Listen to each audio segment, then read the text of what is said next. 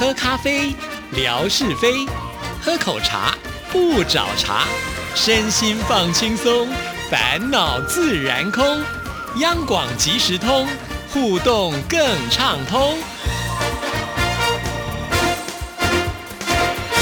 亲爱的听众朋友，大家好，欢迎收听今天的央广即时通，我是谭志毅。在今天的节目里呢，我们要来回信啊。首先还是要来看天马老师的信件，因为上次呢，我们念的这个西藏的旅游的游记啊，还没有游完，还有呢几段还要跟大家来做分享，所以我们赶紧呢就继续的来看这一封信。离开鲁朗，我们就回到了拉萨。这一次到拉萨，防疫的气氛更紧张了。所有的景点都要四十八小时以内的核酸检测证明。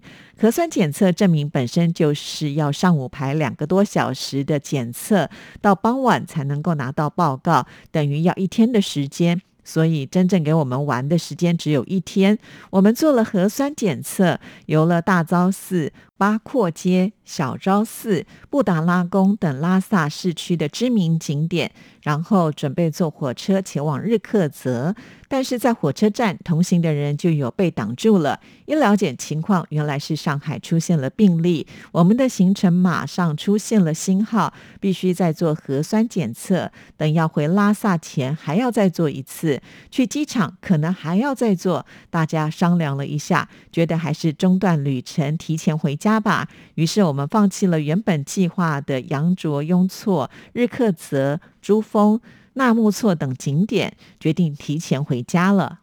哇，真的是很可惜啊！其实天马老师应该也闷很久了，因为以天马老师自己本身的性格，就是喜欢到处去旅游啊。那之前呢，因为呃身为老师，所以呢在学校有规定啊，这个老师呢如果离开上海的话要报备啊，也是因为疫情的关系，回来呢可能还要这个居家自我健康管理啊，所以挺麻烦的。好不容易呢熬到了可以出去旅游，没有想到呢这个游到一半的时候。呢，这个疫情又产生了变化啊，所以呢，又必须呃提前的要回家，真的有点扫兴啊。但是真的也没办法，现在这个疫情呢，就是会变来变去的。当然，大家都还是得配合政府的一个防疫的措施嘛，啊！但这里呢，质疑就有很多的疑问想要请教一下哈，因为呢，人在外地去旅游嘛，哈，那要这个核酸检测的一个证明，那是要到什么地方去做这样的检测呢？刚才前面有提到说要排队两小时，可见呢是有一个专门的地方啊。那在这边检测的话，是说以外地的观光客为主，还是当地所有的人都要去做这个核酸检？检测吗？好，那如果做这个核酸检测是政府付费吗？还是就是民众自己必须要掏腰包？如果是自己要出钱的话，那这个费用是多少呢？哈，这个也请天马老师是不是能够帮我们回应一下啊？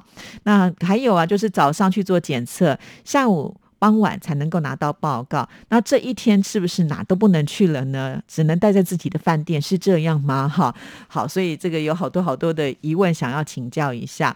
那像现在呢，可能呃疫情又趋缓了一些。假设如果是现在去玩的话，还需要去做这些核酸检测吗？哈，那我也想就是了解一下，就是怎么样来管理，就是在疫情之下，大家还能够有机会出去旅游啦。啊。好，那我们继续呢，再来看下一段。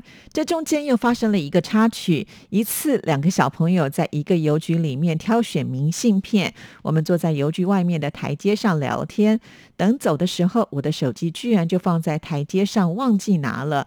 等我发现，赶紧回去那里，手机已经不见了。我惊出一身冷汗，赶紧去邮局里面问营业员，才发现有好心人把我的手机交给了邮局。拿回了手机，我悬着的心才算放回了肚子里。因为没有了手机，在那个时候可是寸步难行啊！更何况我们已经订好了机票，如果丢了手机，再买。买手机、办理手续、花钱不说，肯定要耽误时间，机票也要改签了。真的是要感谢那一位未曾谋面的好心人 哦，这听起来真的是蛮惊险的。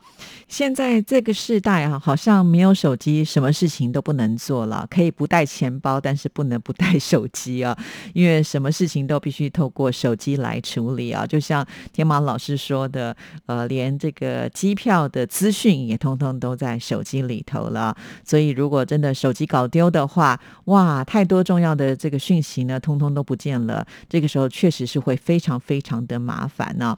尤其啊，在疫情这个当下，像我们在台湾。湾呢？现在到任何的呃地方去呢，我们都需要扫码啊。那这就是一个实名制，也就是呢，你去哪里，你就先扫一下这个 Q R code，然后呢，就传一个简讯到我们的这个疫情的指挥中心去哈，他们会做一个存档。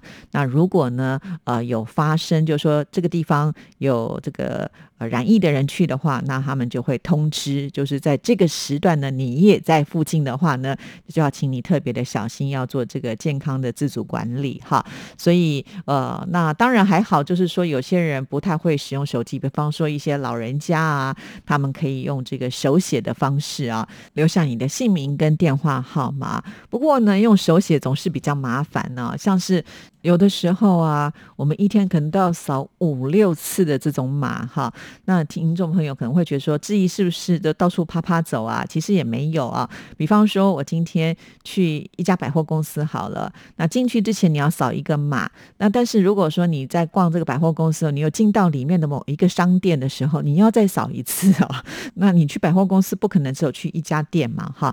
所以这个有的时候一天下来可能会累积真的不少哈。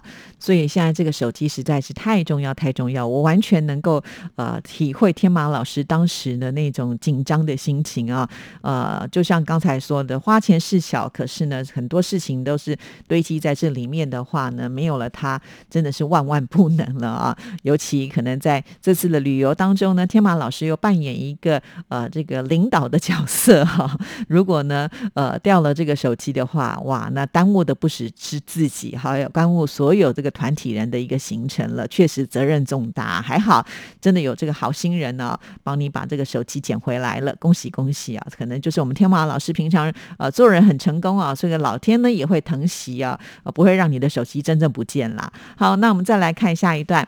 回上海的飞机是在重庆周转的。我们到了重庆，由于疫情，整个机场都是空荡荡，没有几个人，难得一见。等转机到了上海，已经是半夜了。上海浦东机场到的人呢，倒是不少。我们可能都是从各地旅游赶回来的吧。这一次的旅游虽然有一半的行程没有完成，但是还算比较顺利。毕竟多数是第一次上高原，大家玩的还是很开心，并且约约好了以后有机会再去西藏完成剩下的旅程。好了，写了这么多，暂时要停一下。估计志毅姐的节目可能一集都播不完。对于抢沙发、志毅的直播。金钟奖等等，我还是有很多想要聊的，改天再写吧。这次争取不拖拉，但是谁又知道呢？哈哈哈。好，后面又来一个回马枪啊！天马老师很厉害啊。好，我觉得这种感觉真的蛮好了。就是虽然这次的旅游呢是留下了一点遗憾呢，但是呢也促成了，就是让这一群朋友们会觉得还有一个期待感，就是呢等到这个疫情都结束了，大家都有时间了，我们再去完成剩下的旅游，这种感觉不是蛮棒的呢？哈，看到最后一段的时候，我都觉得好像看到了彩蛋啊！我们的天马老师好可爱，他真的很聪明。啊，知道一集都播不完呢。我们真的确实要花了两集的时间，而且呢，他接下来还要对抢沙发、直播金钟奖呢，都要跟我们分享。我好期待哦！谢谢天马老师。好，我也呃帮你争取不拖拉。哎，我怎么帮你争取呢？好，我只能说我期待你不拖拉。好了。很希望很快的能够看到天马老师的信哈，再次点名，谢谢谢谢天马老师。好，那接下来呢，我们要来看的另外一封信，这一封信呢也是失而复得的信哈。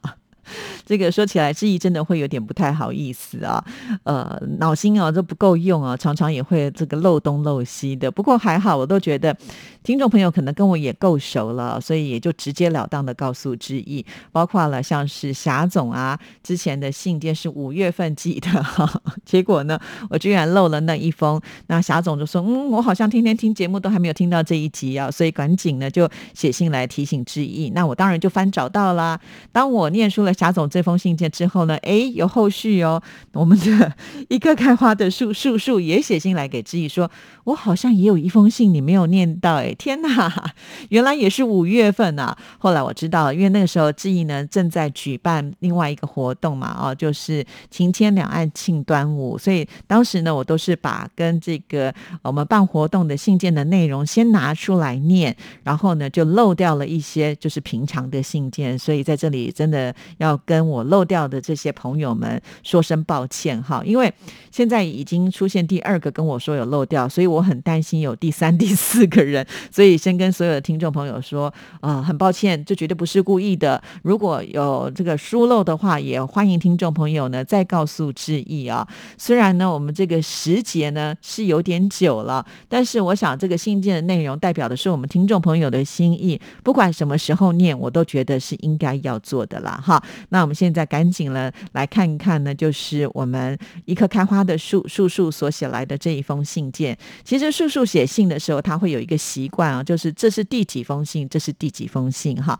那还是被我漏掉了，所以再一次的说声抱歉，亲爱的这一姐，看看邮件，发现呢，真的已经很久没有写信了，真的越来越懒，总是一直一拖再拖。哎，这次的电台举办了端午节的活动，想着不能再拖了。就算是冲着奖品吧，也要积极的来参与活动。哈，听众朋友就知道这封信真的是很久很久了啊。那我发现呢，这个一棵开花的树跟天马老师的开场白几乎是一样的，大家都有这个一拖再拖的情景，所以其实真的不是呃很严重的这个状况了，是每一个人都会碰到的。不过我觉得这两位呢，已经不是最严重的，因为最严重的可能还是拖到现在没有写信来。至少你们都写来了，好好在呢，我们也有办活动哈，就是当呃这一拖再拖，拖到发现哎这个奖品很不错的时候，就多了一点动力哈。所以我们一段时间举办一个大型活动，好像呢也是很适合的啊。那呃在这封信当中呢，一棵开花的树就说他很期待，就是呃六月十一号的现场扣印的端午活动，估计到时候呢这个电话是很难打进来的啊。没错啊，这个电话确实是蛮难的。不过只要有打，都是会有机会的啦啊！另外，在这封信还提到了这个周末可能会去露营，但是还没有确定。如果去了，又有照片可以拍喽。关于露营，想想还是蛮期待的。去年夏天露营是去山里，这一次呢，应该是去水边露营，期待可以成行吧。这次就先写到这儿，简短又没有什么内容的信件。祝大家一切安好。怎么会嘞？这里面有很多的这个讯息传递出来。啦，比方说，呃，因为呃，你想要来参加我们这次的活动，也很期待我们的现场特别节目，呃，也很希望能够扣印进来，这就是很明确的一个主题呀。另外呢，还有提到就是呃，想要去露营啊。其实我们一直都蛮羡慕叔叔的生活，就是呃有工作。然后也少不了这个吃喝玩乐哈，尤其拍了这么多的美食的照片，每一次都让我们看的这个垂涎欲滴呀啊！像之前呢去山里的这个露营啊，也有拍了照片啊。当然这个风景非常的好，而且我觉得这个露营啊，感觉是非常豪华的露营，因为呢大家呃背去的这些食材啊。我觉得不输给餐厅哎，而且用的这些露营的这个器具哈，非常的高档专业，所以我觉得叔叔好厉害哦，总是呢有这么多这么棒的这一种专业的朋友们啊，这样子一起玩呢，呃，真的就会玩得非常非常的尽兴哦，这是我们非常羡慕的，就是劳逸结合啊，甚至可以说是享受生活啊。